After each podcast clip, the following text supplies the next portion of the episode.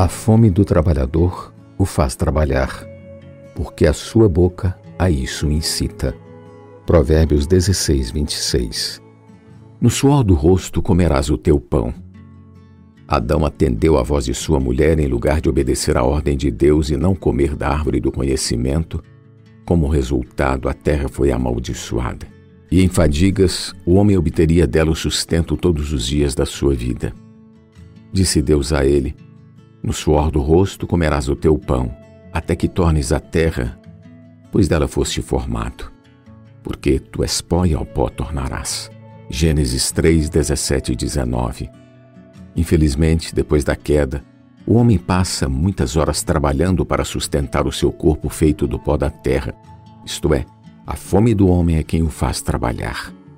Mas o homem criado por Deus é mais do que simples matéria, pois ele foi criado pelo sopro do Deus Criador, o qual pôs a eternidade no seu coração. Eclesiastes 3:11. Por um lado, o próprio Paulo afirmou que jamais comeu pão à custa de outrem. Antes trabalhou com as próprias mãos dia e noite, a fim de não ser pesado a ninguém. E também disse que se alguém não quer trabalhar, então não coma. 2 Tessalonicenses 3, 8 a 10.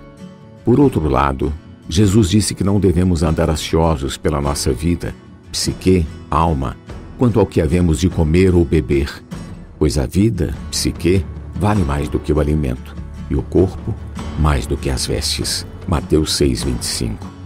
A alma do homem não é material. Ela, juntamente com o espírito humano, tem um papel muito mais importante do que o homem viver somente para comer, beber e vestir-se. Portanto, não devemos nos inquietar com o dia de amanhã, mas devemos buscar em primeiro lugar o reino e a justiça de Deus.